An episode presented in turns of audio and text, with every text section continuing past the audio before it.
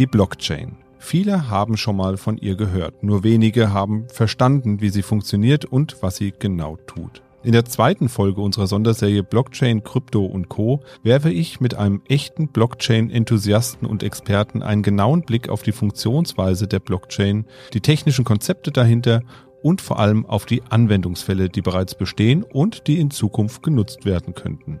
Und keine Angst, es soll so einfach wie möglich bleiben. All das in dieser Sonderfolge von Mikro trifft Makro. Mikro trifft Makro. Das Finanzmarktgespräch der DK Bank. Hallo und herzlich willkommen zur zweiten Folge im Rahmen unserer Sonderserie Blockchain, Krypto und Co. Bei mir sitzt ein alter Bekannter, zumindest für mich und für einige der Zuhörerinnen und Zuhörer eben auch. Andreas Albrecht ist nicht nur Blockchain-Experte, sondern ein wahrer Blockchain-Enthusiast. Er hat uns bereits im letzten Jahr Rede und Antwort gestanden. Die Folge haben wir ja vor zwei Wochen bereits ausgestrahlt und wird dies auch heute wieder tun. Hallo Andreas, schön, dass du da bist. Hallo Dirk, schön, dass wir das Thema einmal etwas tiefer legen können zusammen. Letztes Jahr haben wir die Blockchain ja bereits ein wenig gestreift. Ich möchte es aber noch ein bisschen besser verstehen. Also vor allem erstmal die Funktionsweise dahinter. Wann bist du eigentlich so das erste Mal mit dem Thema Blockchain in Kontakt gekommen und vor allem warst du gleich Feuer und Flamme oder hat es einen Augenblick gedauert? Nein, ich habe nicht von Beginn an gebrannt, sondern bin eigentlich auch durch die typischen vier Phasen durchgelaufen, die jeder erlebt, wenn es um Innovationen geht. Also erst ignoriert man ein Thema, dann verspottet man das, dann argumentiert man irgendwann dagegen und irgendwann akzeptiert man das. Das kennt eigentlich jeder noch so aus der Zeit, als digitale Fotoapparate eingeführt worden sind. Und jeder von uns befindet sich auch in einer von diesen Phasen, gerade beim Thema Elektroautomobilität. Ähm, Bitcoins äh, hatte ich das erste Mal so in dieser ersten Hype-Phase wahrgenommen. Ähm, das habe ich in der Computerzeitung 2012 gesehen, habe hab dann auch einfach diesen Bitcoin-Client mal installiert und habe es ein paar Stunden laufen lassen. Mein Rechner hat einfach viel CPU verbraucht und ich wusste auch nicht so genau, was mir das Ganze bringt. Und dann habe ich das auch an eine Seite gelegt wieder und habe es wieder deinstalliert von meinem Rechner. Im Nachhinein war es vielleicht keine kluge Idee, das so zu machen, aber damals habe ich so gesehen. Das zweite Mal habe ich es dann wahrgenommen äh, beim Thema, Thema WikiLeaks. Und zwar bei den Enthüllungen von Julian Assange war es so, dass äh, der Plattform auf einmal alle Zugänge zu Zahlungsdienstleistern von der US-Regierung gestrichen worden sind. Und ähm, er hat dann sofort auf das Thema Bitcoin umgeschwenkt und ich sagte, oh, da gibt es eine Plattform, die kann doch nicht mal die US-Regierung zensieren. Das war sehr interessant und habe mir das da damals schon mal wenigstens mein Interesse geweckt. 2015 habe ich dann selber mit ersten Versuchen in der Bank angefangen, als äh, nicht mehr Bitcoin alleine im Fokus stand, sondern als die Möglichkeiten der darunterliegenden Technologien, also der Blockchain, mehr und mehr so in den Fokus gekommen sind. Eine kleine Gruppe von Kollegen war sehr begeistert. Äh, wir haben die Möglichkeit gefunden, wie man eigentlich so was ähnliches wie Geld, also so Coins durchs Internet direkt hin und her schicken kann, wie Mails. Man braucht nur ein Handy oder einen Computer uns war eigentlich auch gleich klar, wenn man das auch dann auf Wertpapiere anwenden kann, verändert das vielleicht sogar die ganze Finanzmarktinfrastruktur sehr grundlegend. Klingt auf jeden Fall so. Und das Konzept dahinter, die Blockchain, die klingt ja für viele immer noch sehr technisch und sehr kompliziert. Also das ist zumindest kein Begriff, der sich einer großen Masse sehr einfach erschließt. Versuch doch mal, das auf das Kernkonzept runterzubrechen. Also wie muss ich mir die Funktion denn vorstellen? Vielleicht hast du da irgendein Bild oder eine Analogie, die das ein bisschen einfacher macht, weil ich finde es auch immer noch schwer zu greifen, ehrlich gesagt. Mhm. Okay, dann lass uns mal ein bisschen tiefer in den Kaninchenbau hinabsteigen. Also wenn man Geld oder Coins durch Internet schicken möchte, ohne dass eine, eine Buchung auf einem Konto bei irgendeinem zentralen Partner stattfinden muss, äh, muss man eigentlich eine ganze Reihe von Aufgaben lösen. Ne? Also wie stelle ich sicher, dass so ein Coin, der nur digital existiert, nur einmal ausgegeben wird? Oder wie stelle ich überhaupt sicher, dass das überhaupt jemand, jeder, jemand diesen Eintrag oder diese, diesen Coin besitzt? Äh, wie schütze ich mich da vor Hacker oder vor korrupten Staaten? Das sind einfach eine ganze Reihe von Fragen, die man, die man lösen muss. Und äh, die Lösung mit der Blockchain besteht im Wesentlichen aus drei Elementen. So das erste ist eigentlich sowas wie eine digitale Geldbörse.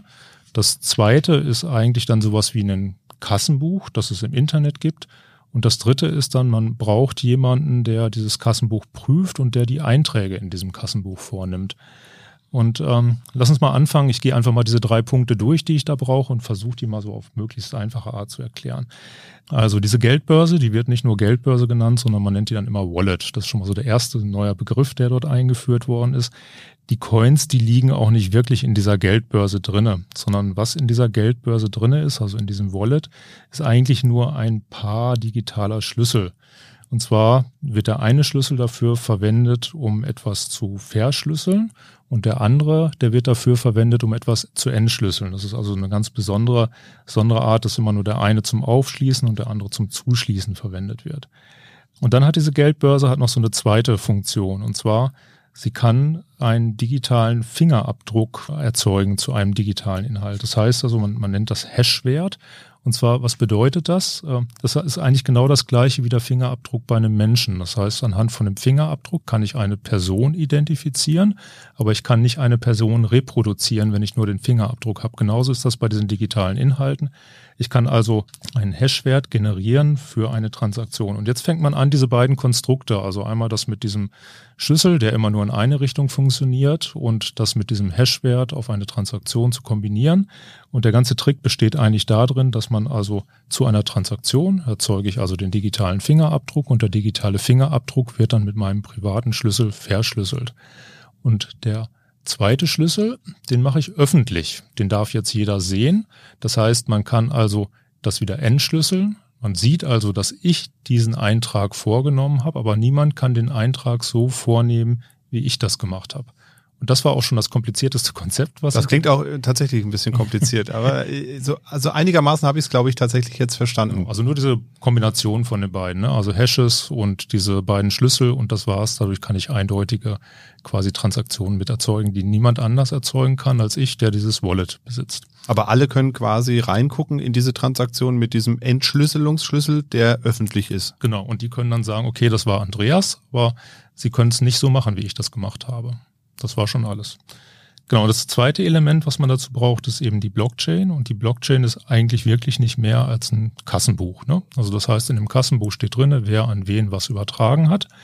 Und das Besondere ist an dem Kassenbuch, dass es eben nicht ein einzelnes, das nicht auf einem Rechner existiert, sondern das wird einfach durch das ganze Internet durchverteilt. Das kennt, kennen vielleicht viele noch, äh, die nicht mehr ganz so, ganz so jung sind, noch vom, vom Thema File-Sharing. Da gab es Napstar in der 2000er Zeit, wie man immer Dateien äh, quasi durchs ganze Internet ausgetauscht wird. Und tatsächlich davon wurde das Ganze auch motiviert. Ne? Also so wie Napstar nachher die Dateien verteilt hat, dezentral durchs ganze Internet, so wird auch dieses Kassenbuch durch das ganze Internet eigentlich mit, mit verteilt. Und man trägt nicht einzelne Werte mit rein, sondern man trägt Blöcke von Werten ein. Also dass ich nicht sage eine Transaktion, sondern immer gleich 100 Transaktionen, die ich gleichzeitig reinschreibe. Und deswegen heißt das auch einfach Blockchain. Das ist eigentlich schon alles. So, dann braucht man noch was Drittes. Wir müssen jetzt ja die Geldbörse und dieses dezentrale Kassenbuch müssen wir miteinander verbinden. Und das machen auch wieder Computer, die es im Internet gibt. Die nennen wir jetzt Miner. Davon gibt es ganz, ganz viele im, im Internet und äh, sie erzeugen alle Einträge in dieses neue Kassenbuch und sie überprüfen die Einträge, die also andere Computer, andere Miner mit, mit reingetragen haben. Und jetzt kommt noch so ein, so ein kleines Element der Spieletheorie hinzu. Und zwar ist da, die dürfen nicht alle gleichzeitig reinschreiben. Nur wenn ein Miner ein ganz bestimmtes mathematisches Rätsel als erster gelöst hat, dann darf er auch reinschreiben und alle anderen müssen gucken, dass er das richtig gemacht hat. Ähm, ähm, damit wird also letztendlich der Konsens darüber hergestellt, was ist ein gültiger, gültiger Eintrag. Und derjenige, der auch als erstes dieses Rätsel gelöst hat und den neuen Block erzeugt, der ist quasi der Gewinner. Und der bekommt dann auch eine kleine Belohnung, dann wieder innerhalb von, von Coins oder auch von Transaktionsgebühren. Und dieses Verfahren nennt man letztendlich dann nachher Proof of Work, ist also einfach dieses mathematische System. Eine Frage dazu noch. Du hast eben gesagt, wenn ich dieses Problem löse und somit diesen Eintrag schreibe in die Blockchain, dann bekomme ich eine kleine Belohnung. Hm. Woher kommt die Belohnung? Das habe ich mich auch schon immer gefragt, nämlich. Genau. Also bei, bei Bitcoin, also der größten und bekanntesten Blockchain, da ist das festgeschrieben, wie viel man von der Belohnung kommt. Das sind letztendlich neue Coins und es werden alle vier Jahre weniger neue Coins. Da gibt es so ein Event, das nennt sich dann mal Halvening. Da gibt es erst äh, gab es erst 25 oder erst 50, dann 25, dann 12,5, das nächste Mal 6,25 und so weiter. Alle vier, vier Jahre reduziert sich das genau um die Hälfte. Bis es dann eines Tages, dann geht's gegen Null. Aber es wird nie Null. Ja, doch, es ist fest, festgelegt tatsächlich. Ja, also es gibt genau. den Tag Null sozusagen. Ja, genau. Bei Bitcoin gibt es den Tag Null. Ja. Mhm. Okay. Und du hast eben gesagt, es gibt ja diese Konzepte, um das da reinzuschreiben. Und das ist ja das, was man unter, du hast eben schon gesagt, Proof of Work. Aber es gibt auch noch einen zweiten Begriff, der heißt Proof of Stake ja. versteht. Also das ist ja im Endeffekt so ein bisschen vergleichbar, aber unterschiedlich. Vielleicht kannst du uns nochmal erklären, mhm. ähm, A, was es soll, das hast du eben schon so ein bisschen getan, mhm. und B, was die Unterschiede sind zwischen diesen beiden Begriffen, weil die tauchen ja auch in dem Kontext immer wieder auf. Genau. Also damit nicht alle Miner wirklich gleichzeitig reinschreiben, muss man also irgendwie so einen Konsens generieren und sagen, Konsens erzeugen, was ist jetzt der wirklich nächste Block. Und dazu muss man ein Verfahren etablieren. Also am besten man verknüpft das Ganze auch mit einem knappen Gut. Also ein knappes Gut könnte Zeit sein oder Ressourcen oder meinetwegen auch Geld. Und genau das machen eigentlich diese beiden Verfahren. Bei dem Proof of Work benutzt man Rechenleistung und eigentlich damit auch Strom und Computerchips als knappe Ressource. Und derjenige, der als erstes eben so ein, ein gewisses mathematisches Rätsel gelöst hat, der also diese Aufgabe gelöst hat, der ist also der, der den nächsten Block schreibt. Dieses Verfahren wird bei Bitcoin eingesetzt und ist daher auch sehr, sehr bekannt geworden. Man kennt das so aus irgendwelchen Rechenfarmen, hat man schon mal Bilder gesehen, wo dann ganz viele Rechner aus unserer Sicht vielleicht erstmal sinnlos Strom verbrennen oder aus der Sicht des Hörers vielleicht erstmal sinnlos Strom verbrennen. Aber tatsächlich, äh, genau wird das über dieses Verfahren gemacht.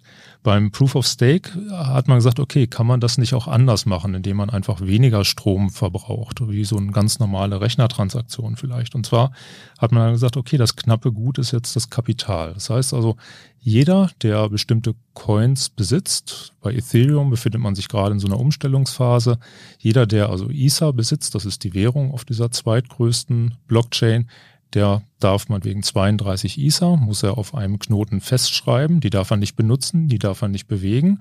Und dann wird tatsächlich so in so einem einfachen Verfahren immer jeder, der 32 ISA hinterlegt hatte, der darf mal einen Block bestätigen, immer der Reihe nach. Und er bekommt dann einfach die Gebühren, die dann dabei abfallen. Das heißt, man bekommt eigentlich auf die ISA, die ich dann in so einem Knoten, Rechnerknoten hinterlege und fest dort einlogge, das ist ja gar nicht wenig, 32 ISA bei 2500 Dollar ungefähr heute. Okay, das ist muss ich also schon ein bisschen ja. Kapital hinterlegen, äh, bekomme dann Zinsen, der ist glaube ich heute auch so ungefähr bei vier Prozent per Anno, wird aber auch immer so ein kleines bisschen weniger, je mehr Leute dann auch tatsächlich an diesen Netzwerken mitmachen. Und dann bei diesem Verfahren ist, ist noch die Besonderheit, wie vermeidet man, dass da jemand versucht zu betrügen? Also erstmal darf ich nicht mehr bestätigen, wenn ich nicht mehr Kapital hinterlege. Also jeder, der 32 ISA hat, darf bestätigen. Mehr ISA bringen, also nicht mehr Bestätigungen, die ich machen kann. Das zweite ist auch dann, wenn ich das absichtlich falsch mache. Alle anderen kontrollieren mich ja, kriege ich von meinem was abgezogen von meinem Geld. Deswegen hat also jeder, der also Kapital besitzt, Interesse daran, dass das Netzwerk gut funktioniert. Das Ethereum-Netzwerk, hatte ich gesagt, das befindet sich gerade in so einer Umstellungsphase eben von diesem Proof of Work auf das Proof of Stake. Die benutzen zurzeit sehr intensiv Grafikkarten, also in dem Proof of Work Verfahren. Und äh, das bedeutet auch, dass Grafikkarten tatsächlich in den letzten Jahren eigentlich dann knapp und sehr teuer geworden sind für und äh, also meine Hoffnung ist ja tatsächlich dann auch, wenn nachher so eine Umstellung abgeschlossen ist, das soll auch dieses Jahr passieren, dass dann nachher Grafikkarten vielleicht wieder ein bisschen billiger werden und die Kids zu Hause wieder ihre Gaming-PCs für weniger Geld aufrüsten können. Ja, das ist in der Tat äh, vielleicht ganz hilfreich für alle Konsumenten da draußen, ne? für die ja. normalen. genau. Vielleicht kommen wir nochmal zu dem Punkt, den du eben auch schon gesagt hast, ähm, und zwar die, ja, ich nenne es mal die dunkle Seite der Blockchain und vor allem der Bitcoin, Ethereum Plattform. Der Energieverbrauch. Du hast eben schon gesagt, die Rechnungen werden immer komplizierter, die gelöst werden müssen. Damit steigt der Rechenbedarf und damit natürlich auch der Stromverbrauch. Ähm, ich habe schon mal so Bilder gesehen von solchen Mining-Farmen, nennt man das ja tatsächlich auch mhm. dann die stehen ja mitunter teilweise extra in den nordischen Ländern, weil es da eben von Grundsatz her einfach schon ein bisschen kühler ist und man weniger Energie für die Kühlung dieser, dieser Hallen benötigt. Ist es denn wirklich so, dass es so viel Strom verbraucht? Gibt es da irgendwie, kann man das irgendwie einschätzen? Und wie wird sich das denn verändern, wenn du jetzt sagst, es gibt eine Umstellung da? Das muss ja einen extrem positiven Effekt eigentlich dann auf die ganze Bilanz haben. Hm. Genau, also es äh, ist sehr schön. Ähm, ich habe mal 1998 einen Zeitungsartikel gelesen. Also damals habe ich irgendwie so Software für letztendlich für Internetplattformen gebaut. Ne? Und damals tatsächlich war von einer, ein Zeitungsartikel von einer großen US-Publikation, die haben wirklich gesagt, dass man sollte das mit dem Internet jetzt endlich sein lassen, weil das Internet zu viel Strom verbraucht. Ne? Und eine, eine ähnliche Diskussion erlebe ich jetzt gerade auch bei, bei dem Thema Kryptowährungen, Blockchain und ähnliches. Aber ja, also es ist natürlich erstmal so, also Bitcoin verbraucht viel Strom und es verbraucht auch viel, selbst wenn ich nachher den, den Strom anders produziere, es verbraucht auch viel Computerhardware. Ne, und das braucht man eigentlich auch nicht, auch nicht schönreden. Ne? Also klar, es gibt, gibt die Möglichkeiten, also mal grünen Strom zu nutzen. Ne? Also in Island äh, nutzt man zum Beispiel Thermalkraft, genau wie du sagtest, kühlen braucht man da eigentlich auch gar nicht mehr. Ne? Auch in, in China gab es ja tatsächlich jetzt ein Verbot des Minings und das hat sich auch tatsächlich sehr positiv auf die Klimabilanz ausgewirkt, weil eben äh, jetzt gar nicht mehr weniger gemeint wird, aber es wird eben nicht mehr in China gemeint und da in China sehr viel Kohlekraft verwendet worden ist, ist tatsächlich dann der ähm, ja, tatsächlich die Bilanz oder die Ökobilanz ein bisschen besser geworden. Aber letztendlich, selbst wenn ich alles grün erzeuge, bleibt immer noch das Thema Hardwareverbrauch, ne? also dass ich, dass ich sehr viel Hardware damit erzeuge. Und äh, ich finde, die, die Diskussion sollte man ein bisschen differenzierter führen. Also wenn ich jetzt zum Beispiel hier im Frankfurter Raum, ne, also da ist man, finde ich, mal fast stolz darauf, dass Frankfurt auch der größte Internetknoten der Welt sogar ist. Ne? Das heißt also, hier gibt es eine ganze Reihe von sehr großen Rechenzentren, in, in Frankfurt oder hier in diesem Rhein-Main-Gebiet. Und die erkennt man dann oft daran, dass vor diesen Gebäuden, die entweder so wie, wie Hallen oder Büros aussehen, gibt es auf einmal ganz, ganz aufwendige Technikgebäude. Hier werden also viele Terabyte an Energie verbraucht, damit einfach das Internet bei dir zu Hause funktioniert. Mhm. Und ähm, was machst du damit? Du schaust Netflix, YouTube, Facebook und wie auch immer. Und das, dafür gibt es tatsächlich sehr große Gebäude hier. Ne? Und es gibt da auch einen professionellen Bitcoin-Miner hier in Frankfurt. Der, der hat ungefähr so ein, so ein Mining-Farm, die ist so groß wie so ein Schiffscontainer. Ein einziger. Okay, das also ist aber noch nicht so groß, glaube ich. Ne? Ja, ja, da genau. gibt's größere noch. Genau. Und ähm, um das vielleicht mal so in Zahlen zu packen, also die Produktion von, äh, von Gold weltweit verbraucht zurzeit ungefähr doppelt so viel Energie wie das Bitcoin meinen. Ich höre da auch immer so gar keine, gar keine Diskussion darüber.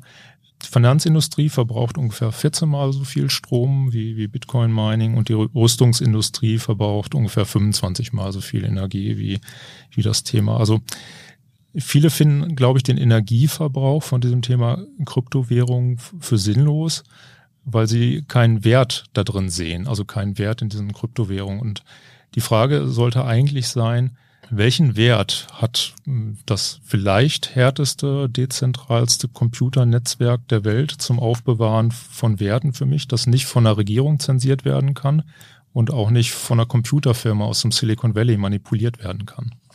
Ja, genau, weil es kann ja keiner einfach auf den Knopf drücken und es ausschalten, solange es noch Individuen gibt, die dieses, diese Blockchain am Laufen halten. Ne? Das habe ich mhm. ja so richtig verstanden. Ich glaube, das ist ja der entscheidende ja. Punkt. Ne? Jetzt hattest du eben gesagt, dass vor allem ja Bitcoin sehr viel Energie verbraucht, weil die ja eben mit diesem Proof of Work arbeiten. Ethereum scheint sich jetzt umzustellen von Proof of Work auf Proof of Stake. Das heißt, da müsste der Energieverbrauch ja ein bisschen äh, geringer sein. Äh, wie ist denn das bei den ganzen anderen Coins? Also es sind jetzt ja immer die zwei, über die wir reden, weil das die sind, die eigentlich so durch die Presse geistern, so auch durch die Mainstream. Mhm. Sage ich jetzt mal, so keine spezielle äh, IT-Presse oder so. Wie ist denn das bei den anderen Coins? Es gibt ja noch zig andere Sachen. Genau, also äh, den Energieverbrauch und auch den Ressourcenverbrauch, dieses Problem haben sehr viele Leute erkannt und auch darüber diskutiert und sehr viele Arten von Lösungswegen dafür mit erzeugt. Also es gibt tatsächlich eine ganze Reihe von Blockchains, die dort auch jetzt schon andere Wege gegangen sind. Also das, was wir gerade mit dem Thema Proof of Stake beschrieben haben, wo also Kapital hinterlegt wird, da verbrauche ich erstmal keine Energie. Und die, viele neue Blockchains und auch viele weit verbreitete Blockchains benutzen mittlerweile so ein Verfahren oder ein ähnliches Verfahren, was einfach dazu führt, dass da deutlich weniger Verbrauch bin. Ich bin mir aber auch sicher, dass Bitcoin eigentlich als, als größtes System immer bei diesem energieintensiven Verfahren bleiben wird. Damit es aber trotzdem nutzbar ist. Also es hat auch noch andere Nachteile. Also Bitcoin schreibt nur alle zehn Minuten eine Transaktion. Das ist natürlich für so eine Zahlung im Supermarkt total unsinnig, kann ich auch nicht benutzen. Damit es aber trotzdem nutz, nutzbar ist, gibt es auf Bitcoin auch noch so einen Aufsatz. Ich würde es auch als Workaround oder Umgehungslösung bezeichnen. Äh, das ist das Lightning-Netzwerk. Das ist quasi on the top auf dem, auf dem Bitcoin Netzwerk und es verbraucht fast keinen Strom und man kann auch direkt seine Zahlungen durchführen. Also sehr, sehr nette Idee. Und das wird sogar produktiv benutzt. Äh, und zwar in El Salvador verwendet man Bitcoin ja mittlerweile seit äh, Mitte oder seit Q3 letzten Jahres als offizielles Zahlungsmittel und die arbeiten dort nicht mit Bitcoin direkt, sondern die arbeiten dort eben mit diesem Lightning-Netzwerk, also mit dem, mit dem Aufsatz auf dem Bitcoin-Netzwerk. Also von daher man muss sich vielleicht dann Bitcoin eher als so eine Art äh, Backbone oder vielleicht so eine Art äh, großes Netzwerk im Hintergrund äh, vorstellen, mit dem vielleicht in Zukunft gar nicht mehr so viele Leute direkt arbeiten werden, sondern wenn, dann wird vielleicht eher auf Aufsätzen gearbeitet, die mit weniger Energieverbrauch oder mit fast gar keinem Energieverbrauch dann zurechtkommen. Wie gesagt, und El Salvador, es funktioniert technisch so halbwegs gut. Ne? Also das heißt, ich habe letztens sogar mal jemanden getroffen, der, der Verwandte dort hat, der schickt den Bitcoin nach Hause und die bezahlen dann mit dem Supermarkt, ne? Mhm. ohne, ohne tatsächlich noch irgendwie Gebühren zu bezahlen. Ne? Apropos bezahlen, es gibt ja noch eine andere dunkle Seite ähm, bei dem ganzen Thema Kryptowährungen, ähm, die wir hier auch nicht verschweigen wollen, weil das kommt ja auch immer mal wieder. Und zwar hat natürlich die ganze ja, Neutralität, die die Blockchain ja bietet und die äh, starke Verschlüsselung natürlich auch ähm, ganz andere Interessen herbeigelockt, vor allem aus dem vielleicht äh, eher kriminellen Milieu. Denn heißt ja auch immer wieder, die Blockchain und Bitcoin etc. oder überhaupt Kryptowährungen sind ein ganz, ganz wichtiger Bestandteil für zum Beispiel den internationalen Drogenhandel oder ähnliche kriminelle Aktionen. Wie groß ist denn das Problem überhaupt? Also ich hätte jetzt gar keine Einschätzung. Ich meine, das haben wir ja schlussendlich beim Bargeld auch. Ne? Also das Bargeld ist ja auch schon immer Teil einer kriminellen Handlung. Hm. Also in den, in den Medien wird natürlich Bitcoin und kriminelles Handeln immer irgendwie in einem Atemzug genannt. Ne? Also man könnte eigentlich sogar fast glauben, das wäre der Hauptzweck dafür. Also wenn ich jetzt gerade so die Publikationen oft ver, verfolge. Es gibt auch, auch Länder, wie zum Beispiel Schweden und aber auch andere, die, die genau das auch als Begründung nehmen, um eben Bankdienstleistungen mit Kryptowährungsbezug stark einzuschränken. Und ähm, es gibt, gibt unterschiedliche Forschungen darüber, in welchem Maß denn tatsächlich Bitcoin auch zu kriminellen Zwecken verwendet wird. Ich habe eine Studie gefunden, die für den US-Senat gemacht worden ist. Am Anfang 2021 war das. Man ging da ursprünglich davon aus, dass es vielleicht so um die zwei Prozent der weltweiten Bitcoin-Transaktionen kriminellen Bezug hat. Das Interessante bei der Studie war, dass die dann sagten, dass es stark rückläufig ist äh, tatsächlich. Also 2020 selber waren es dann nachher 0,3 oder 0,4 Prozent. Und in dem Bericht von dem US-Senat fand ich natürlich ganz spannend, dass die auch gesagt haben, dass im weltweiten Zahlungsverkehr die UN schätzt, dass äh, ungefähr zwei bis fünf Prozent der, der weltweiten Geldströme in Bezug zu Geldwäsche auch haben. Ne? Also das heißt, äh, man kann grob davon ausgehen, auch wenn man es natürlich nicht so genau weiß, dass Bitcoin statistisch gesehen entweder weniger oder im schlechtesten Fall genauso oft benutzt wird für illegale Transaktionen, wie man das bei, bei herkömmlichen Zahlungsverkehren auch hat. Das kann natürlich regional sehr unterschiedlich sein. Also je nachdem, so wie es auch beim Bargeld unterschiedlich ist, gibt auch Gegenden in Frankfurt, wo es mehr für kriminelle Transaktionen genutzt wird und andere weniger. Ne? Ja. Äh, es ist eigentlich sogar nicht besonders klug, Bitcoin für kriminelle Transaktionen zu verwenden, denn die Blockchain vergisst ja nie. Ne? Also das heißt, also die Datenspuren bleiben immer erhalten. Und äh, Transaktionen sind auch nicht so richtig anonym, sie sind eben nur pseudonymisiert. Das heißt also, wenn auf irgendeine Art herausgefunden wird, welche Adresse zu welcher Person gehört, das kann ja auch dann über Dritte oder über, über Umwege passieren. Oder bei Ermittlungen zum Beispiel, ja, genau, bei also Straffällen. Genau, bei, bei Straffällen zu ganz anderen Personen kann das meinetwegen wieder herauskommen.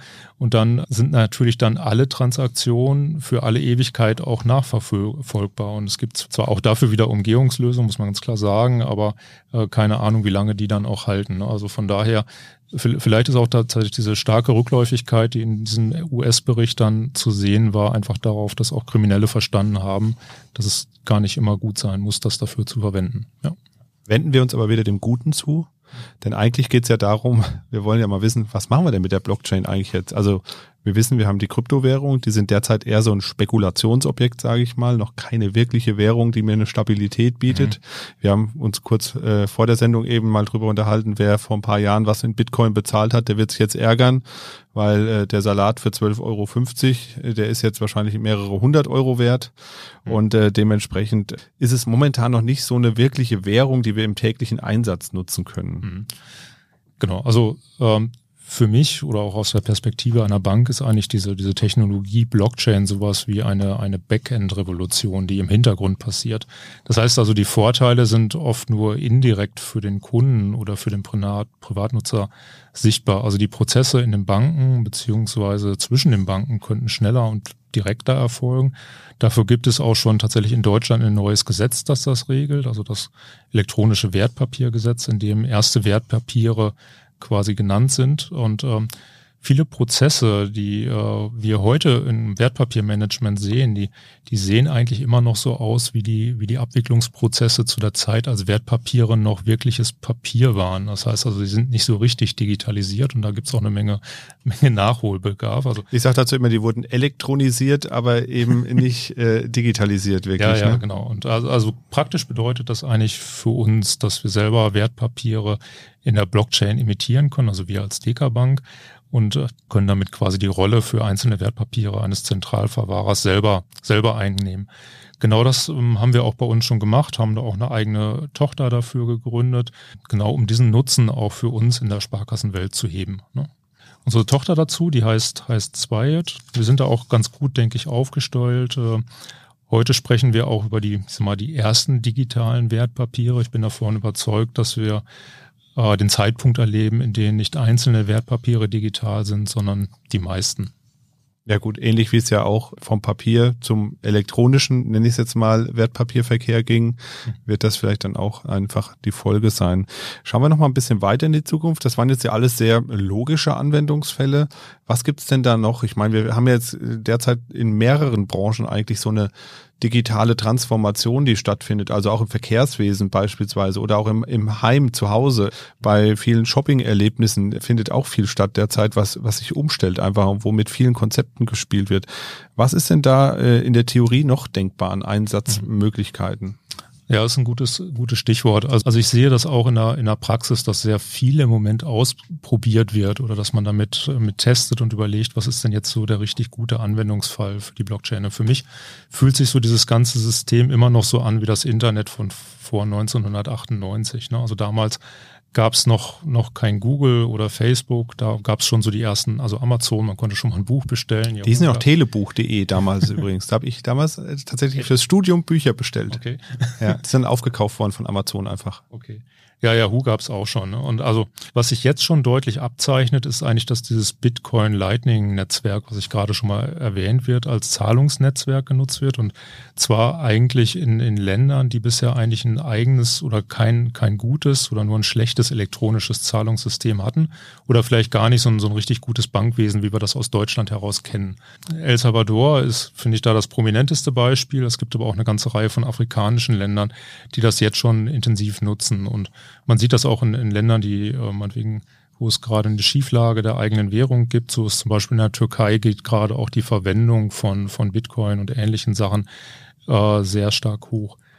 Nächste, nächste Geschichte, die wir sehen, ist so das Thema digitale Besitztümer. Ne? Also die werden sicherlich in Zukunft auch eine größere Rolle spielen. Also in der Presse läuft das oft so unter dem Begriff NFT. Also da machen wir vielleicht ja auch noch eine extra Folge. Da machen wir auf jeden Fall noch eine extra Folge, das kann ich schon verraten. Also genau. NFT, ein ganz heißes Thema im Moment. Äh, ich glaube, das ist auf jeden Fall eine extra Folge wert. Genau, also letztendlich geht es darum, dass man so digitale Besu also Besitztümer wie Musik, Bilder, Filme, digitale Kunst oder vielleicht auch irgendwelche anderen digitalen Gegenstände einfach dann auch besitzen kann. Ne? Klar, also wenn ich jetzt ein bisschen weiter gucke, ne, ich kann mir natürlich auch vorstellen oder ich bin mir sicher, dass wir auch die Zeit erleben werden, wo es dann selbstfahrende Taxis auch wirklich hier auf den Straßen gibt. Und so ein selbstfahrendes Taxi, das braucht natürlich dann auch eine eigene Geldbörse. Vielleicht zahlst den Strom dann nachher selber an der nächsten Laterne. Das Ganze läuft so unter diesem Stichwort Internet of Things. Ähm, da kann ich mir eine ganze Menge Sachen vorstellen, dass einfach Gegenstände eine eigene, quasi ein Gegenstand zu seinem eigenen Profit Center wird und selber Geld anfängt zu verdienen. Das heißt, wenn ich mir das jetzt mal so vorstelle, ähm, ich, ich wäre jetzt Taxiunternehmer und würde sagen, so, ich brauche keine Fahrer mehr, ich brauche jetzt paar Jungs in der IT, die meine Taxis, sag ich mal, instand halten, dass die immer auf dem aktuellen Stand sind, dass jedes Taxi hat eine eigene Wallet und ich bezahle als Fahrgast einfach in diese Wallet mein E-Euro, nennen ja. wir mal einfach. Genau. Genau, das, äh, das Taxi zahlt dann nachher selber vielleicht sogar seine Instandhaltung oder seinen Strom an der Laterne und, äh, und so weiter. Genau. Oder Mautgebühren oder ja, sowas. Zum Beispiel. City Maut. City Maut wird auch kommen, ja. Im Koalitionsvertrag von der aktuellen Regierung, da steht auch schon was drinne. Also die, die gehen, also sie wollen wenigstens prüfen, wie weit das äh, digitale Grundbuch letztendlich jetzt kommen wird. Also das heißt nicht, dass das jetzt in dieser nächsten Legislaturperiode kommt, aber die Prüfung steht an, gerade so das Thema Besitzübertrag von Immobilien spielt sicherlich auch eine Rolle. Also ich kann mir, kann mir eine ganze Menge möglicher Szenarien vorstellen. Es gab auch von, von Porsche einen Versuch, wo sie, wo sie quasi das Auto per Blockchain abschließen und wieder aufschließen konnten. Kann sein, dass, dass solche Fälle auch noch kommen. Ich weiß es tatsächlich nicht. Ne? Aber vielleicht, vielleicht die wichtigste Prognose ist, also ich bin da voll überzeugt, dass wir auch Banken und Sparkassen in Zukunft, dass es die in Zukunft noch geben wird. Ne? Also wir werden unsere Rolle zwar weiterentwickeln müssen und wir dürfen auch nicht in diesem Status quo wirklich drinne bleiben. Wir werden vielleicht eher Partner unserer Kunden im digitalen Dschungel werden. Ähm, ich finde, das macht die Deka Bank im Moment auch schon schon recht gut. Wir haben uns da auf eine Reise gemacht. Ich arbeite auch ganz gerne hier und by the way, ich äh, brauche auch noch mehr Unterstützung intern. Also, falls also, jemand Lust hat, der findet mich bei LinkedIn. Ja, ja genau. Also äh, genau. Ich kann den, den Link packe ich nochmal unten in die in die Show Notes von der Folge. Also wenn jetzt jetzt hier gerade ein Softwareingenieur zuhört, der sagt, oh, ich wollte schon immer mal was an der Blockchain entwickeln, der meldet sich dann einfach bei Andreas. Ja, genau. genau. Ähm, jetzt wollte ich eben noch was, ähm, genau, mit dem Taxi ist nochmal eine Frage. Also wenn ich mir das jetzt so, weil das ist jetzt ja so ein sehr konkreter Anwendungsfall, ne? Mhm. Ähm, warum ist denn dafür jetzt die Blockchain besser als zum Beispiel jegliche Art von, ich nenne es mal virtuellem Konto, was mit dem Taxi rumfährt? Also das Taxi könnte ja theoretisch auch elektronisch abrechnen per ähm, hier äh, NFC-Chip zum Beispiel, wenn es an die Säule ranfährt und so. Also da gibt's ja auch heute schon Möglichkeiten. Was macht denn die Blockchain aber besser dann? Also man könnte sich natürlich auch Modelle mit zentralen Anbietern vorstellen, ne? also dass Uber zum Beispiel solche, solche Taxen mit einfach rumfahren lässt und Blockchain gibt die Möglichkeit, dass tatsächlich jeder sowas machen kann. Letztendlich gibt es nachher dem, dem, äh, dem eigentlichen Taxiunternehmer wieder, wieder, wieder die Möglichkeit, sowas selber mit aufzuziehen. Er braucht nicht mehr über die, ich sag mal, zentralen Datenoligarchen aus dem Silicon Valley gehen, die nachher alle alle Geschäftsmodelle sowie Airbnb, Uber und ähnliches mit an sich reißen, sondern man kann diese Sachen komplett dezentral aufsetzen. Ich glaube, das ist, das ist so dieser wichtige Punkt daran. Wobei, um das dann machen zu können, muss man schon ein bisschen was wissen und können wahrscheinlich, oder? Es wird da mit Sicherheit einfache Möglichkeiten. Meinst du, es wird wie beim Internet? Am Anfang war alles kompliziert und dann wird es einfach? Ja, Okay, dann hoffen wir das mal. Ja, das war jetzt ein ziemlicher Rundumschlag, den wir hier gemacht haben. Du hast äh, viele Dinge angesprochen, hast uns das, glaube ich, ganz gut erklärt. Das ist immer noch nicht ganz leicht, glaube ich. Vielleicht hören sich die Folge einfach nochmal an. Aber vielleicht hast du ja auch noch ein paar Tipps für uns, äh, ja. wo du sagst, ja, hier, das sind ganz gute Quellen oder ich sage es mal, früher hat man immer gesagt, ich habe dazu ein Buch gelesen. Vielleicht hast du ja auch ein paar äh, Literaturtipps dazu. Ja, habe ich sicherlich. Kann man auch dann her verlinken. Ja, ist wahrscheinlich das Beste. Genau, ja. aber ich, ich glaube, man muss, muss gar nicht genau wissen, wie es funktioniert, weil letztendlich wissen wir ja auch nicht, wie das Internet funktioniert. Ne? Ähm, ich hoffe, einige schon. Ja, einige wissen das, aber nicht jeder muss wissen, wie das Internet mhm. funktioniert. Und so wie wir es gewohnt sind, dass wir heute Informationen von einer Person zur anderen schicken können per Internet durch ein dezentrales Netzwerk, so können wir dann auch in Zukunft Werte von einer Person zur anderen übertragen. Also eigentlich ist diese, diese Analogie, dass ich sage erstmal E-Mails und jetzt kann ich dann auch Coins, was auch immer diese Coins dann bedeuten, nachher hin und her schicken. Das können Wertpapier. Das ist, glaube ich, so der, und das ist, glaube ich, recht einfach zu, zu verstehen. Und wie das dann hinten heraus passiert, ob jetzt das Wallet irgendwelche kryptografischen Schlüssel hat, das muss ich natürlich dann höchstens wissen, wenn ich sage, okay, wie sichere ich mir das, wie passe ich auf diese Sachen auf? Oder lasse ich das vielleicht auch nachher eine Bank für mich machen und lasse die für mich darauf aufpassen. Ne? Andreas, vielen, vielen Dank für deine weisen Worte, für die tolle Erklärung. Wir sind jetzt am Ende angekommen dieser zweiten Folge und wir werden auf jeden Fall noch eine weitere Folge machen. Wir werden auch noch mal eine Folge machen, wo wir so ein bisschen näher drauf gucken, was können eigentlich diese ganzen verschiedenen Coins und warum gibt es da so viel unterschiedlich und wie viele sind das überhaupt? Da werden wir sicherlich auch noch mal äh, kurz drüber sprechen, weil das ist auf jeden Fall auch ganz interessant. Ansonsten, wenn Sie äh, Fragen haben auf Basis dieser Folge, dann schicken Sie die gerne an podcast.dk.de. Ansonsten würde ich sagen, wir machen für heute ein Schleifchen dran. Nächste Woche gibt es eine reguläre Folge, Mikro trifft Makro und in zwei Wochen gibt es dann die nächste Sonderfolge. Alles klar, machen Sie es gut und bis bald. Tschüss. Mikro trifft Makro ist ein Podcast der DK Bank. Weitere Informationen zur DK Bank finden Sie unter www.dk.de-dk-gruppe.